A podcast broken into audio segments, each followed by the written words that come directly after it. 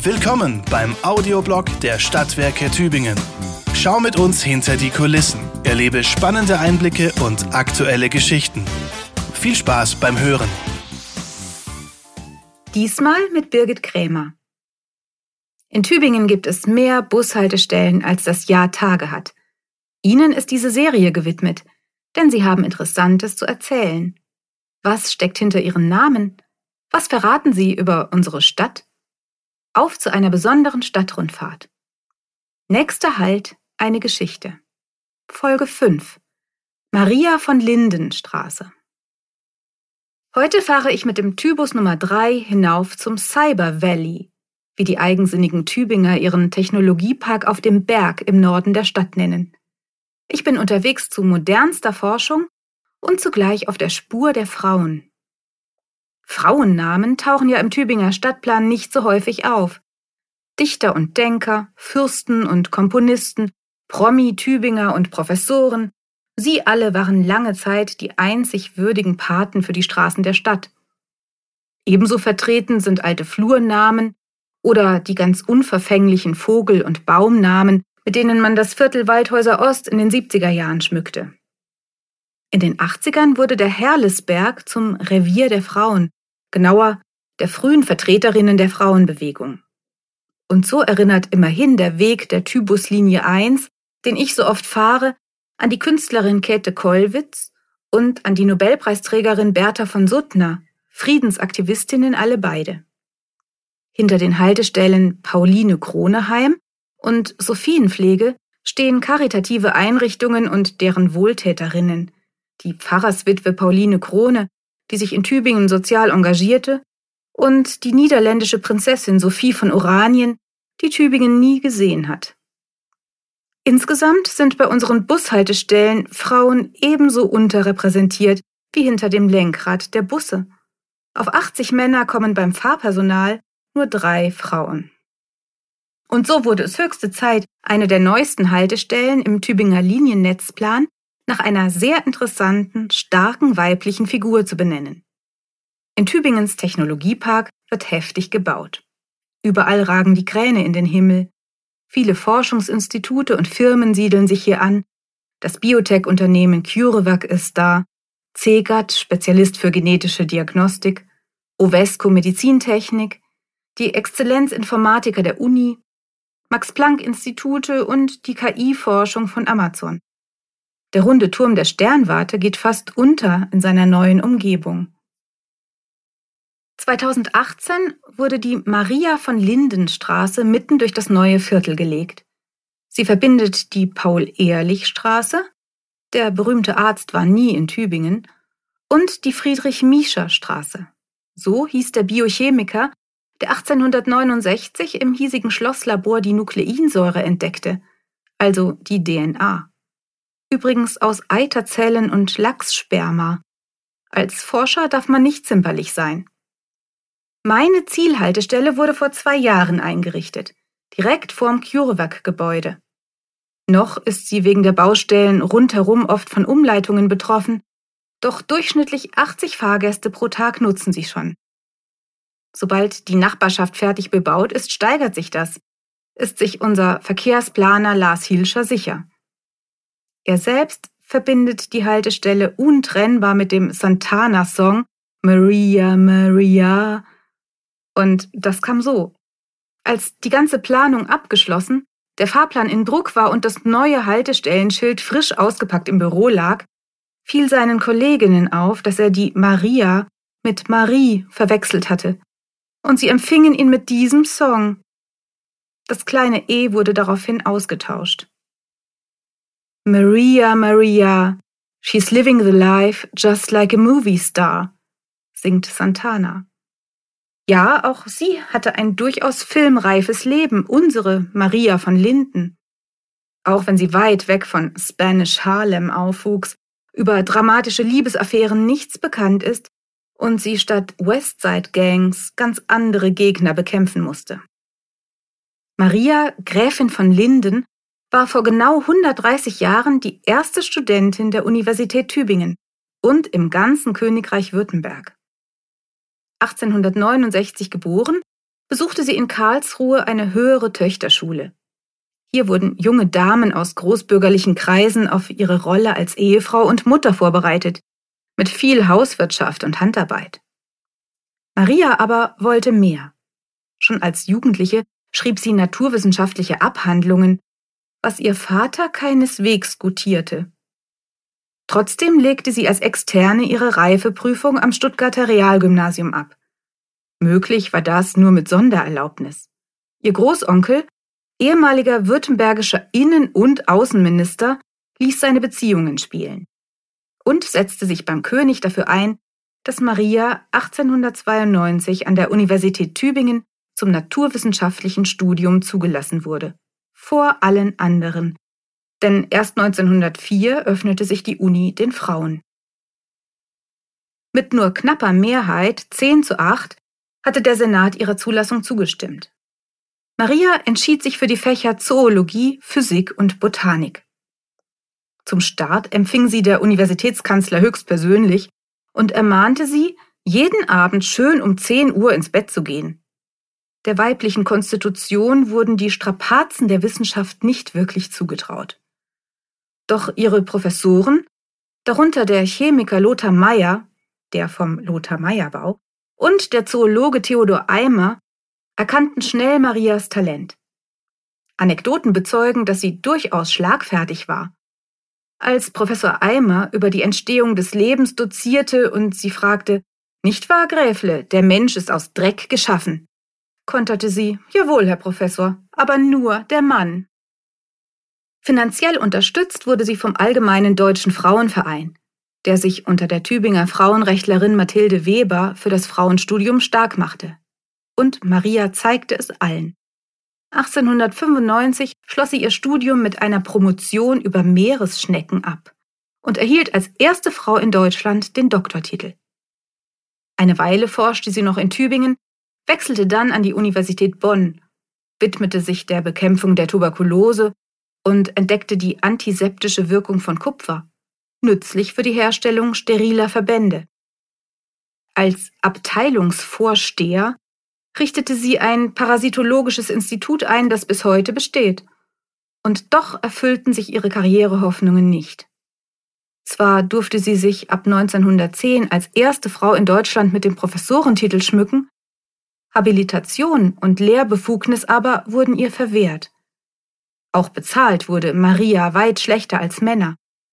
Erst ab 1920 reichte ihr Gehalt überhaupt aus, den Lebensunterhalt zu bestreiten. Obwohl verbeamtet, wurde sie finanziell als Assistentin eingestuft. Doch ihre Forschung wurde anerkannt, und nur für die lebte sie. Sie blieb alleinstehend. Auch wenn sie für viele Wissenschaftlerinnen zum Vorbild wurde, interessierte die Frauenbewegung sie wenig. Selbst ihren Kleidungsstil passte sie dem männlichen Umfeld an.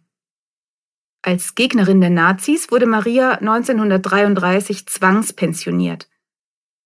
Der Familie des jüdischen Physikers Herz, in deren Bonner Haus sie lange gelebt hatte, half sie zu emigrieren, bevor sie es selbst tat und nach Liechtenstein zog.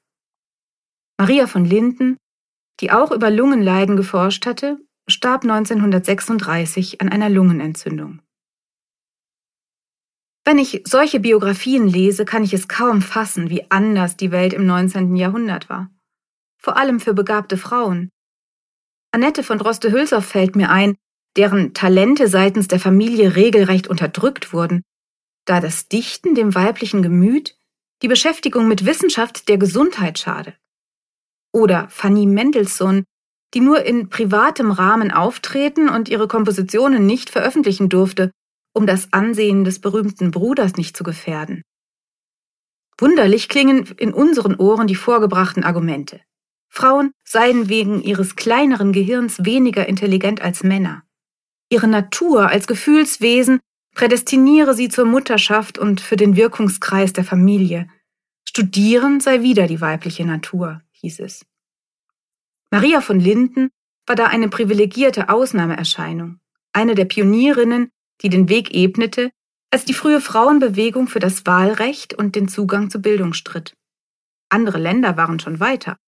In Frankreich durften sich Frauen ab 1863 zum Studium einschreiben, in der Schweiz ab 1867. England, Russland und Skandinavien zogen nach. Deutschland war eines der Schlusslichter in Europa. Eine Petition im Reichstag löste 1888 nur Heiterkeit aus. Für die Unis Heidelberg und Freiburg setzte die badische Regierung im Jahr 1900 das Frauenstudium gegen den Widerstand der Professoren durch. Katja Mann, die 1901 als erste Frau in München Abitur machte, brauchte noch eine Sondererlaubnis, um an der Uni Vorlesungen zu besuchen. Ab 1903 durften Frauen in Bayern regulär studieren. Württemberg brauchte noch ein Jahr länger. Ideologische Bedenken hielten sich hartnäckig, vor allem gegen Frauen als akademische Lehrkräfte, die bürokratischen Schikanen ausgesetzt waren. Nicht nur Maria von Linden durfte niemals lehren, der exzellenten Mathematikerin Emi Noether, Mitarbeiterin Einsteins, ging es in Göttingen nicht anders. Fürchteten die Männer die Konkurrenz? Erst 1920 fiel in Deutschland das Habilitationsverbot für Frauen. Bildung als männliches Privileg das kannten nicht einmal die Klöster im Mittelalter, in denen auch Frauen die Chance hatten, Bildung zu erwerben, wie die Gelehrte Hildegard von Bingen zum Beispiel. Erst als die Universitäten aufkamen, lehrten und lernten dort nur Männer. Ausnahme war Italien, dort hatten Frauen früh Zugang zu den Unis. In Padua, wo schon Galilei gelehrt hatte, promovierte 1678 eine gewisse Elena Lucrezia als weltweit erste Frau so eine Femina Docta, war auch in der frühen Neuzeit selten. Humanistisch gebildete Frauen aber gab es in Adelskreisen einige. Zum Beispiel Mechthild von der Pfalz, die in Rottenburg ihren Musenhof hielt, italienische Renaissance-Literatur übersetzen ließ und ihren Sohn Graf Eberhard von Württemberg 1477 zur Gründung der Universität Tübingen animierte. Auch die Freiburger Uni verdankt ihr ihre Existenz der gebildeten Mechthild. Und doch war die akademische Welt eine Welt ohne Frauen. Und wie ist das heute? Meine Oma gehörte in den 1920er Jahren zu den noch recht wenigen Studentinnen der Freiburger Uni und hatte als Studierte bei ihrer späteren Schwiegermutter einen schweren Stand. In der frauenbewegten Generation meiner Mutter war Studieren schon beinahe normal. Als ich, 100 Jahre nach unserer Maria geboren, mein Studium der Romanistik und Kunstgeschichte in Mainz begann, fand ich mich unter lauter Frauen wieder. Und ein älterer Professor begrüßte uns so. Meine Damen, wer im sechsten Semester seinen Doktor noch nicht hat, der muss ihn selber machen. Nahm der uns überhaupt ernst? Bei den Doktoranden jedenfalls war der Frauenanteil sehr hoch. Nur die Betreuer waren meist Doktorväter. In Tübingen hat der Senat der Universität gerade erstmals eine Frau zur Rektorin gewählt. Heute studieren hier mehr Frauen als Männer, auch in der Biologie, dem Fach der Maria von Linden. Um es ganz genau zu erfahren, frage ich im Gleichstellungsbüro der Universität nach. Referentin Melanie Stelly gibt Auskunft. Im aktuellen Sommersemester sind 59 Prozent der Studierenden weiblich. Bei den Lehrkräften im Mittelbau liegt der Frauenanteil bei 48 Prozent, bei den Professuren und Juniorprofessuren bei 28 Prozent. Da ist noch Luft nach oben. Gleichstellungsreferentin Stelly hat selbst schon über Maria von Linden publiziert. Was beeindruckt Sie an dieser Frau, will ich wissen. Sie hat, wie auch die ersten regulären Studentinnen Anfang des 20. Jahrhunderts, viele Widerstände überwunden und damit den Weg zum Frauenstudium bereitet, sagt Melanie Stelly.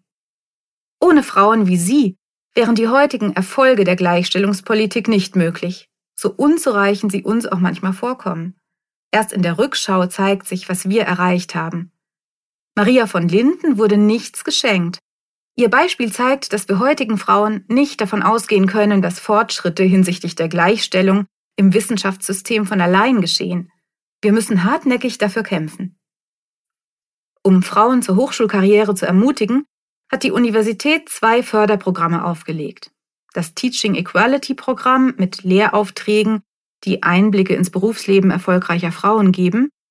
Außerdem das Athene Programm, das den Weg vom Studium bis zur Professur mit spezifischen Angeboten für die jeweilige Karrierephase unterstützt, etwa Fortbildungen, Mentoring und Vernetzungsmöglichkeiten.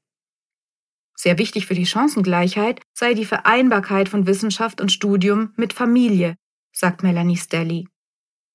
Seit 2014 ist die Universität als familiengerechte Hochschule zertifiziert. Während der Corona-Pandemie habe sich die Situation von Studentinnen und Wissenschaftlerinnen mit Kindern leider deutlich verschlechtert. Viel zu tun fürs Gleichstellungsbüro. Beim Spaziergang durch die Maria von Lindenstraße komme ich zur Firma Zegat, die als Start-up aus der biomedizinischen Forschung der Uni hervorgegangen ist. Laut Homepage zu 63 Prozent weiblich, mit einer zweifach promovierten Frau an der Spitze, Dr. Dr. Saskia Biskup. Wer sagt's denn? Maria hätte das sicher gefreut. Maria, Maria. Auch über Maria von Linden könnte man mal einen Song schreiben, denke ich während ich zu den Stadtwerken zurückfahre. In unserer Abteilung Typus und im Abo-Center sind die Frauen übrigens deutlich in der Überzahl. Darunter immerhin zwei Sachgebietsleiterinnen. Frauenförderung bei den Stadtwerken? Das soll andermal ein Thema sein. Das war der Audioblog der Stadtwerke Tübingen. Vielen Dank fürs Zuhören.